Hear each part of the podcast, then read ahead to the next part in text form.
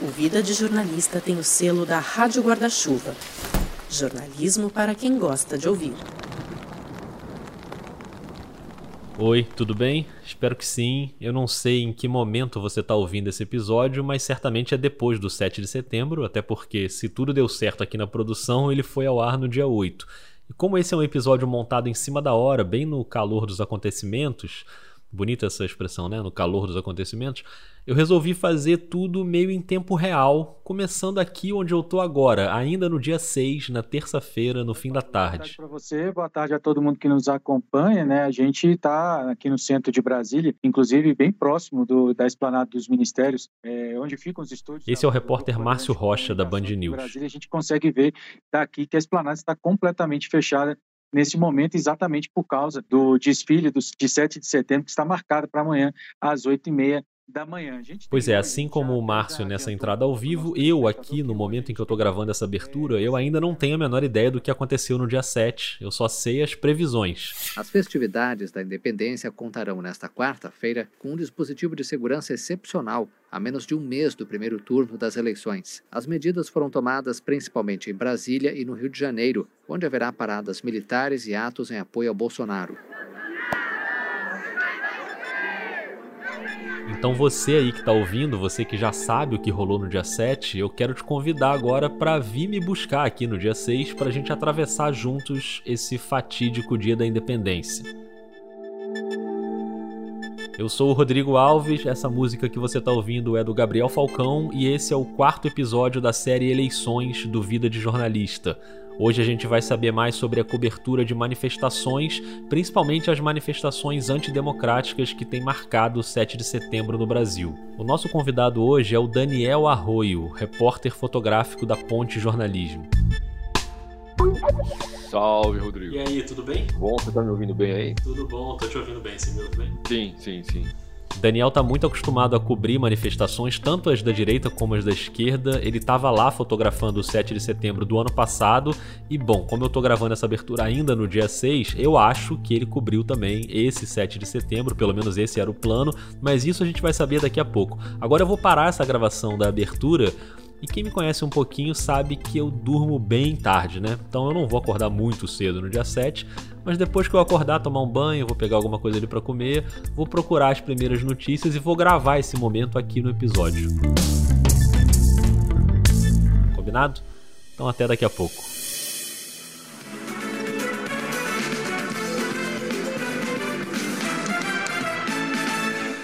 E começou agora há pouco o desfile do 7 de setembro em Brasília. Heraldo traz as informações. Ana Paula, que em Brasília, na esplanada dos ministérios, as principais vias de acesso foram fechadas para a circulação regular de veículos.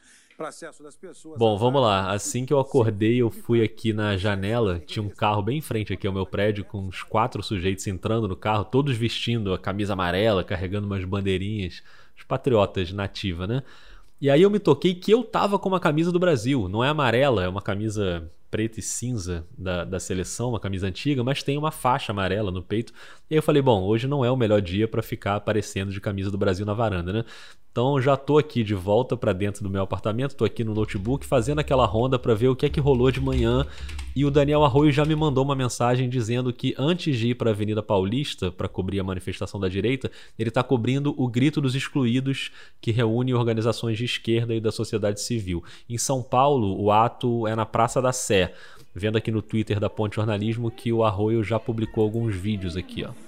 Queremos um governo Queremos o fim da barbárie, o fim da morte da população de rua. Tô vendo aqui também o grito dos excluídos em Recife, no Twitter da Marco Zero. Marcha Mundial das Mulheres, Sindicato das Domésticas, todos os espaços, comunidades tradicionais, movimentos populares. E enquanto isso, o Bolsonaro estava em Brasília. O presidente Jair Bolsonaro chegou por volta das 8 e meia da manhã, acompanhado da primeira-dama, Michele Bolsonaro. Apesar de convidados, três chefes de poderes não compareceram. Luiz Fux, presidente do Supremo Tribunal Federal, Rodrigo Pacheco, presidente do Senado, e Arthur Lira, presidente da Câmara, não estão aqui na esplanada. A esplanada está fechada para o, o presidente já abriu o dia fazendo um discurso daqueles inacreditáveis, um discurso de campanha eleitoral e com aqueles absurdos de sempre. E eu tenho falado para os homens solteiros, para os solteiros que estão cansados de serem felizes. Procure uma mulher. Chegou ao cúmulo de puxar esse coro com os apoiadores. Imbrochável, imbrochável, imbrochável, imbrochável, imbrochável. É claro que essas bizarrices chamam atenção, viralizam em rede social, desviam um pouco o foco, mas ele também criticou o Supremo, falou em falta de liberdade no Brasil e foi lá confraternizar com os apoiadores que, mais uma vez, levaram aquele tipo de faixa e cartaz que a gente já conhece. Alguns apoiadores levaram faixas com pautas antidemocráticas. Uma apoiadora levou uma faixa escrita em inglês dizendo: Presidente, acione as Forças Armadas e faça uma intervenção democrática. Veio mais um pedido antidemocrático em uma faixa em inglês. Diz: Presidente Bolsonaro, use as Forças Armadas brasileiras e demita os ministros do Supremo Tribunal Federal. Esse tipo de comportamento virou uma marca do 7 de setembro no governo Bolsonaro e é estimulado pelos discursos do presidente. Por isso, o jornalismo tem um papel fundamental nessa luta pela manutenção da democracia, inclusive nesse tipo de cobertura, que não é fácil, muitas vezes é arriscado, porque esse tipo de gente tem raiva da imprensa, mas é necessário. Então daqui a pouco eu volto para contar como foi a parte da tarde com a chegada do presidente no Rio de Janeiro, mas antes eu vou trazer aqui para o episódio o Daniel Arroio para ele contar para a gente como é essa cobertura de manifestação da extrema direita.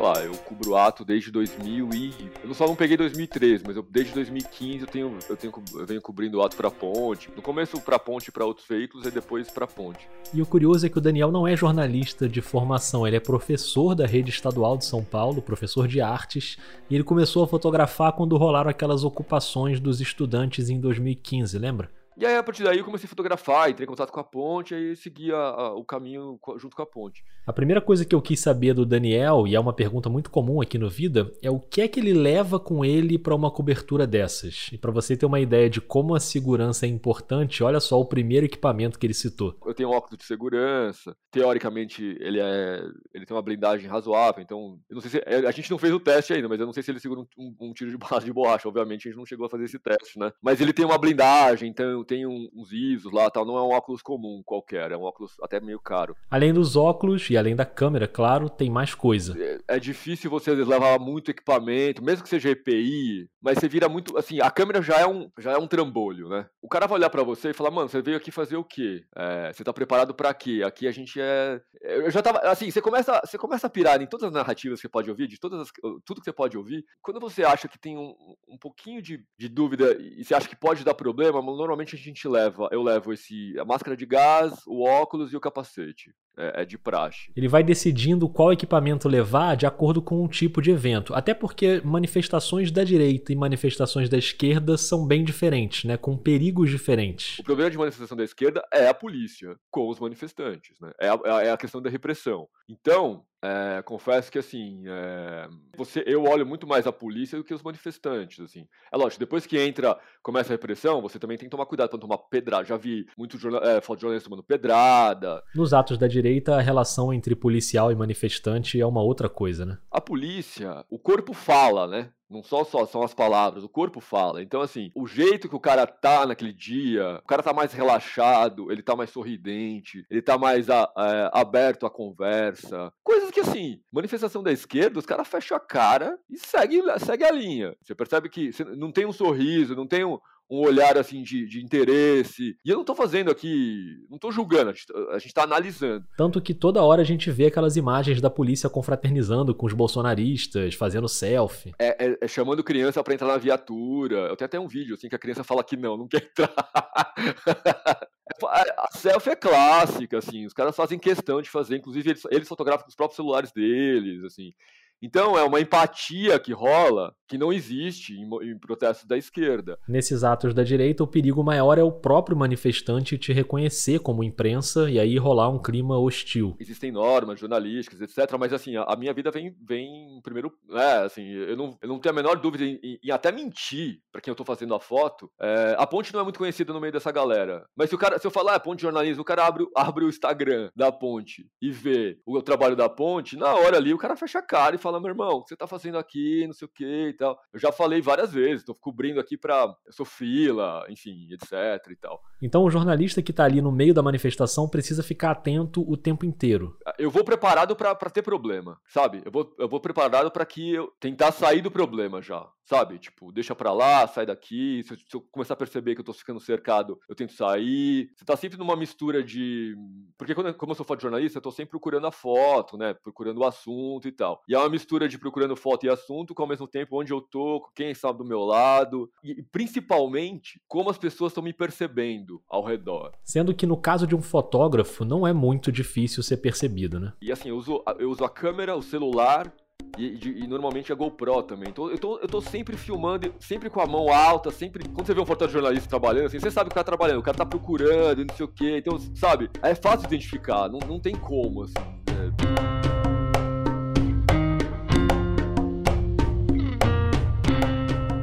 E o Daniel vai se enfiando no meio do tumulto, no meio de gente que muitas vezes está pregando a violência ali, né? Ele fez um vídeo de manifestantes carregando um caixão com uma foto do Alexandre de Moraes, presidente do TSE, com a sigla do PCC estampada na testa. Tudo isso com aquela estética tosca que a gente já conhece. E aí também é um olhar de escracho, cara. Eu, eu tô no meio de uma manifestação, não é uma manifestação de direita, liberal apenas, questão de liberal, neoliberal, enfim, é uma manifestação quase neofascista, enfim. Os caras querem a morte de, de algumas pessoas e, e é uma manifestação antidemocrática. O que, que, a gente, o que, que eu faço? Eu vou pro escracho, cara. É, nem sempre dá, nem sempre eu tenho elementos para isso. Então eu, eu, eu, brinco com, com os trajes das pessoas. Várias imagens que o Daniel fez na quarta-feira na Avenida Paulista exploram essa estética do escracho. É o boneco inflável gigante do Bolsonaro murchando e caindo no chão. É um senhor de barba branca vestido de imperador, com uma plaquinha pendurada no pescoço dizendo STF fora, Bolsonaro fica. É um cara vestido de palhaço com uma peruca verde-amarela e um cartaz escrito jornalismo morreu. Eu tinha visto essas fotos ao longo do dia na ponte e no Twitter da ponte, no Instagram da ponte, tá tudo lá. Só que essa conversa que eu tive com o Daniel foi antes do 7 de setembro, para a gente conversar com calma, e a gente combinou que no dia da cobertura, já ali no finzinho do dia, ele me mandaria mais um áudio fazendo um balanço de como foi. Dito e feito, quando deu umas 10 e meia da noite, depois daquele dia inteiro de trabalho. Salve, Rodrigo. Conforme a gente tinha combinado, te mandando o relato aí de, desse 7 de setembro de 2022. E para minha alegria, nesse áudio ele conta os bastidores exatamente de uma dessas fotos que eu citei que eu já tinha incluído aqui no roteiro. Eu tava andando hoje na Paulista e, e eu vi um rapaz vestido de palhaço, contrajado completamente como um palhaço, com um cartaz na mão. É, o jornalismo morreu, era o cartaz dele. Eu vi esse cara de longe, assim, né? Eu falei, meu, eu preciso fazer essa foto. E eu até fiquei curioso de como ele ia reagir, né? Enfim, aquela história, eu tô com a câmera na mão, eu sou um fotojornalista. Se eu sou fotojornalista, eu trabalho para um veículo de imprensa que, inclusive, ele está dizendo que morreu.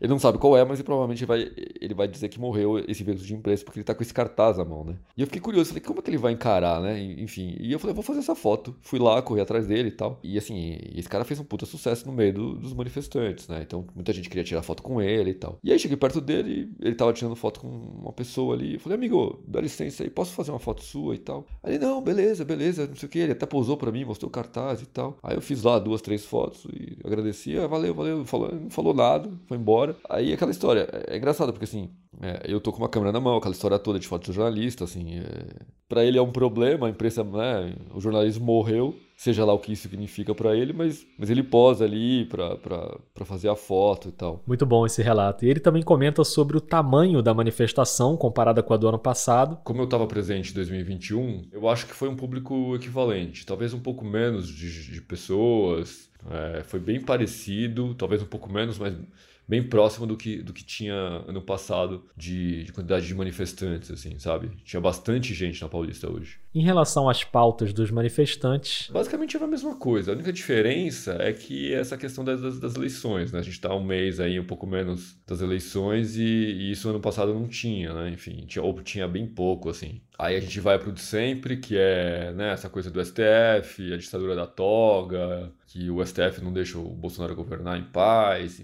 enfim. Aí tem a coisa do comunismo barra PT, esse fantasma do comunismo, né?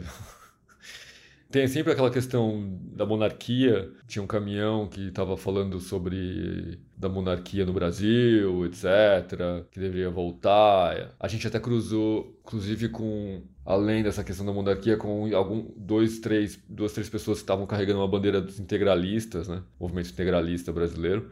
Essas características de manifestação de extrema direita, assim, né? Eu fiquei curioso também para saber se rolou alguma intimidação, né? Alguma ameaça, algum perrengue. É sempre difícil, né? Assim, ano passado também foi complicado. Esse ano, a gente, eu particularmente não tive nada direto, não tive nenhum tipo de ofensa, nada diretamente contra mim, assim. Mas eh, dá para se dizer que indiretamente, né, é muito nítido eh, esse tipo de, de comportamento que, que esses manifestantes têm. É, eu tava com a Jennifer, a Jennifer é a repórter da Ponte, né? E a Jennifer Mendonça, ela fez uma postagem que eu vou ler aqui ter que esconder o meu crachá de jornalista e só me identificar como jornalista quando eu abordo alguém para entrevistar não deveria ser normal. Olhares estranhos e muito cartaz contra a imprensa. Receio de chegar perto das pessoas porque eu não sei qual vai ser a reação. Triste, mas real. Pra Jennifer é um pouco mais complicado, né? Porque, enfim, você precisa ouvir a pessoa, você precisa, e para ouvir você precisa se, se apresentar, falar quem você é e tal. Então, é, é, não é simples ouvir uma pessoa, né? Nesse esquema que é cobrir manifestação de extrema-direita. Aliás, outras jornalistas mulheres também postaram ao longo do dia relatando casos de intimidação e violência. A Vitória Abel, da CBN, contou no Twitter que ela e a Juliana Regui, do UOL, também foram intimidadas. Ela escreveu assim: Fomos identificadas como espiãs duas bolsonaristas deliberavam sobre a nossa postura neutra diante dos discursos pró-Bolsonaro. Não estávamos identificadas, não podemos. Reflito sobre o medo em que nos acostumamos a trabalhar. Normalizamos a violência. E teve o caso da Vera Magalhães, que uma semana antes tinha sido atacada pelo presidente no debate da Band. No 7 de setembro, ela teve a foto dela exposta num cartaz gigante com a reprodução da fala violenta do Bolsonaro no debate. Então, mesmo para quem não sofre a violência física direta, o clima é sempre tenso. Eu não tive nenhum tipo de interpelação hoje, mas é, o olhar é diferente, a forma como te encaram, como te percebem, e, e isso reflete no seu trabalho, que você fica ali com o radar 100%, além de você estar tá com o radar ligado, procurando as pautas, o que, né? Dentro do, do, do recorte do que, que a ponte faz e tal. Você tem que estar tá ligado e tomar cuidado de, com questões de violência, enfim, né? De ser agredido, porque a coisa pode, ser, pode ir de 0 a 100 muito rápido, assim, né? Não é comum você trabalhar desse jeito, né? Então, basicamente, é isso, cara. O meu relato desse 7 de setembro de 2022. Obrigado, Daniel. Eu imagino o cansaço na hora que chegou esse áudio, já no fim do dia. A gente começou a fazer a cobertura às 9 da manhã, no Grito dos Excluídos, na Sé. E saí, depois fomos pra Paulista, saí da Paulista umas 6, 6 e meia, então o cansaço tá batendo. Aí chega aqui, tem que editar foto e tal, então talvez se eu deixei alguma coisa passar, você me dá um toque aí. Imagina, foi ótimo, valeu demais. Valeu, Rodrigo, abraço.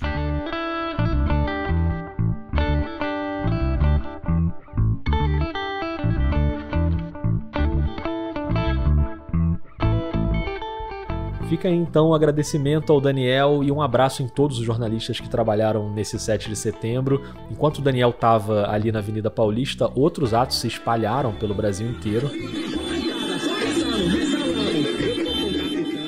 Esse aí foi na Praça Portugal, em Fortaleza. O vídeo é do jornal o Povo, do Ceará. Os apoiadores do presidente vão buzinando ali nas motos, e aí passa um carro preto. E uma janela tinha uma foto do Bolsonaro sorrindo, e na janela de trás uma foto do Lula numa montagem com as grades de uma cela.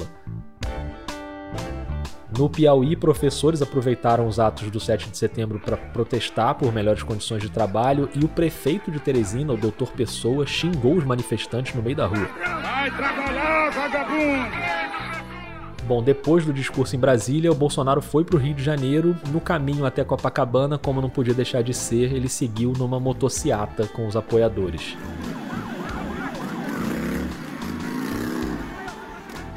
O discurso no Rio não teve nada a ver com o bicentenário da independência, foi um discurso totalmente eleitoreiro, assim como o de Brasília, foi um comício, né? Ele pediu voto, atacou Lula, acenou para os militares, falou sobre um possível segundo mandato, falou de Auxílio Brasil. Isso, inclusive, gerou uma reação dos outros candidatos à presidência. Mas, olha, Júlia, acho que os adversários têm motivo. Esse é o comentário uh, da Flávia Oliveira na Globo News. Arguir o Tribunal Superior Eleitoral sobre o uso político, sobre até, eu vou usar uma palavra até mais forte, forte sobre a apropriação do 7 de setembro, a data do bicentenário da independência, por uma uh, estratégia de campanha uh, política à reeleição de Jair Bolsonaro. Ou seja, agora que a gente já chegou aqui no ponto do episódio em que eu já sei o que aconteceu ao longo do dia, tô gravando essa locução já com o dia quase terminando, dá para saber que o roteiro foi bem o que a gente esperava, né? Discurso eleitoral do presidente, meio disfarçado de algo mais suave, sem palavrão como no ano passado, mas igualmente agressivo e golpista, criticando o STF, com discurso machista, apoiadores com faixas antidemocráticas, enfim, não dava para esperar nada diferente disso. E eu também queria registrar que no meio da tarde começou a viralizar nas redes sociais uma foto que talvez seja o grande resumo do dia e da situação do país hoje. Em primeiro plano são as motos dos apoiadores do presidente numa rua no Rio de Janeiro, e ao fundo está passando um ônibus com alguns meninos ali nas janelas, todos eles negros, protestando, gritando, apontando o dedo para aquela motociata. A autora da foto é a grande jornalista Lola Ferreira do UOL. E é claro que eu mandei uma mensagem para ela e perguntei se ela queria contar aqui no Vida como foi o momento daquela foto, um registro icônico desse 7 de setembro. Ela topou e como ela ainda estava em Copacabana, ela foi procurar um lugarzinho ali mais silencioso para gravar, mas estava difícil. Oi, Rodrigo. Desculpa, eu realmente não tinha um lugar. Eu não acho que é o lugar ideal que eu tô agora. Eu ainda tô no meio de Copacabana. Imagina, Lula, é uma honra ter você aqui no Vida, ainda mais com essa generosidade de mandar um áudio já no finzinho do dia de trabalho, quase meia-noite, quase dia 8. Então seja bem-vinda e conta pra gente como surgiu aquela imagem. A foto que viralizou hoje, que eu fotografei, é, de alguns meninos negros dentro de um ônibus no Rio de Janeiro, fazendo gestos é, obscenos e xingando pessoas que passavam na motocicleta de apoio, né, logo atrás do presidente Jair Bolsonaro, ela foi feita no momento que eu já vinha observando ao longo da motocicleta, é, foram 40 minutos ali de trajeto, as pessoas protestando muito contra o Bolsonaro. Claro, 7 de setembro e houve uma mobilização enorme na cidade. Havia muito mais apoiadores do presidente nas ruas do Rio de Janeiro, desde o aterro do Flamengo até Copacabana, que é onde ele chegou. Mas ainda assim havia muitas pessoas contrárias ao Bolsonaro. Então eu vim observando ao longo do trajeto que algumas pessoas é, xingavam, faziam gestos de alusão a Lula, que é o principal opositor aí na corrida eleitoral Bolsonaro, é, faziam outros gestos obscenos, enfim.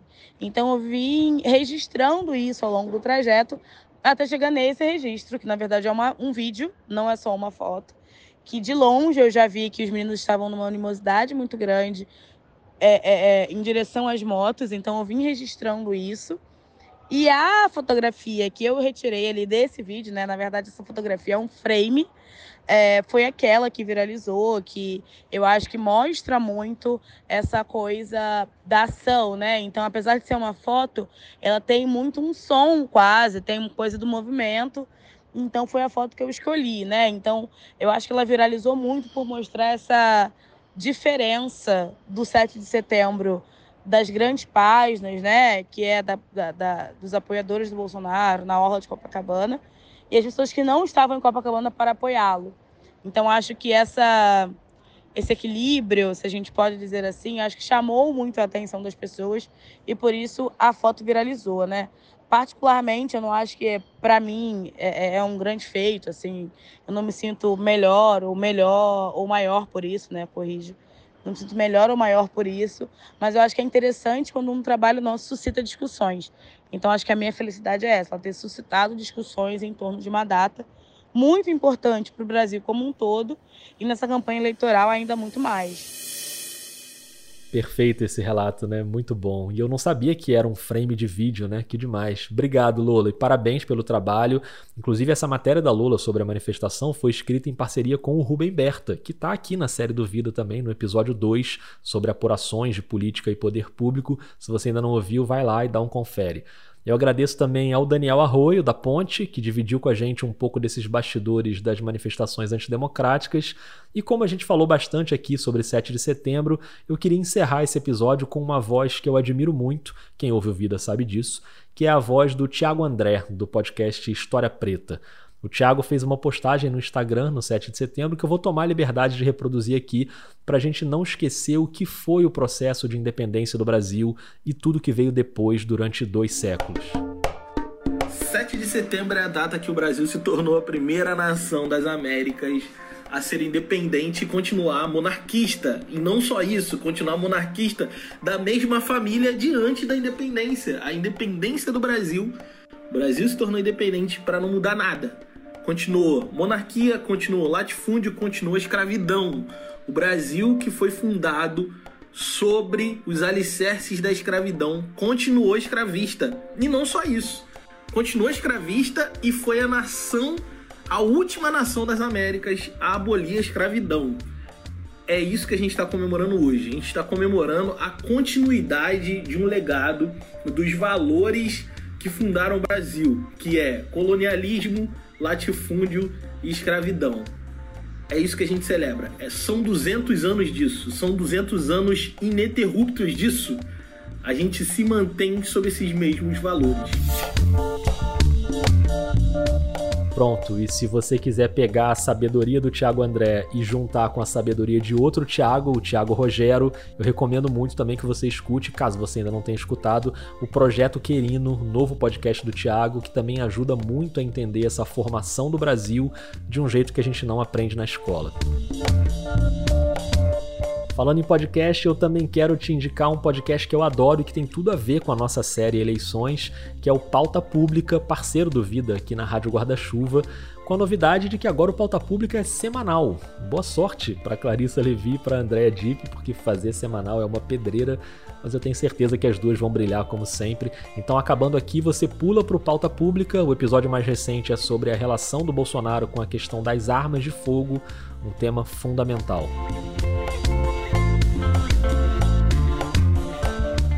Bom, é isso, né? Nasceu esse episódio do Vida, sabe-se lá como. Eu sou o Rodrigo Alves, passei o feriado inteiro aqui na frente do microfone e do notebook, mas valeu a pena.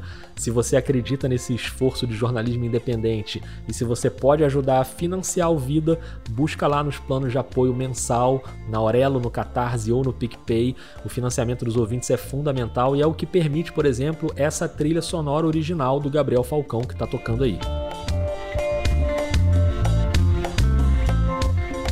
Compartilha aí o episódio e a série Eleições. Conta para mim o que você achou. A arroba do Vida é vida underline jornalista no Twitter e no Instagram. A gente volta daqui a duas semanas com um episódio que eu tô muito ansioso para fazer sobre a cobertura da campanha em cantos diferentes do país. Um beijo, um abraço e até lá.